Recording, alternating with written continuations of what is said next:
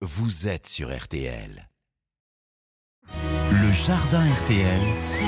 Thierry Denis. Pas bien facile de jardiner en ce moment avec les caprices du ciel, de la météo. Notre pépiniériste préféré des jardins du Morvan est connecté. Bonjour Thierry. Bonjour Stéphane, bonjour à tous. Alors Marie habite près de Paray-le-Monial en Saône-et-Loire. La grêle a massacré la plate-bande qui longe sa maison, surtout les roses trémières et les valérianes rouges auxquelles elle tenait tant. Ah Stéphane, ces jolies plantes vivaces sont vraiment typiques des vieux jardins, des jardins de curé. Elles sont si peu exigeantes qu'elles poussent presque sans terre et sans eau, au pied de murs cramés par le soleil.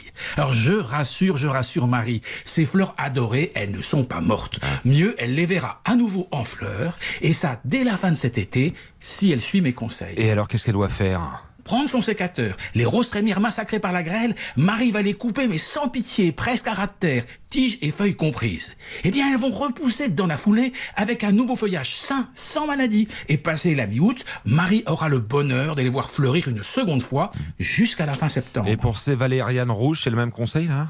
Oui, Marie les taillera à 15 cm du sol, ces valérianes repousseront dès juillet et crouleront à nouveau de fleurs en septembre. Bon, cette année, à cause de la grêle, c'est exceptionnel. Cette taille se fait dès juin, dès maintenant. Mais à l'avenir, Marie prendra l'habitude de tailler toujours ses roses trémières et valérianes, mais bien sûr plus tard, euh, courant juillet, quand elles deviennent un peu moins belles, un peu moins nettes, même si elles ont encore quelques fleurs. C'est le secret d'une seconde floraison réussie en fin d'été. Dites-nous, il y a d'autres fleurs typiques des jardins de curé qu'il faut tailler?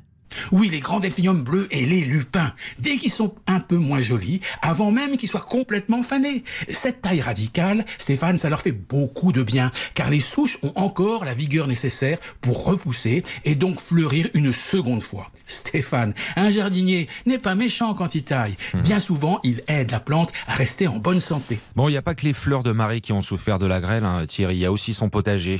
Ah, pauvre Marie, elle peut dire oui, adieu à ses tomates. Mais elle va se consoler en semant dès demain des courgettes. C'est rapide la courgette. Euh, comme le concombre. Elle va se mettre de la chicorée, de la scarole, de la mâche, du navet.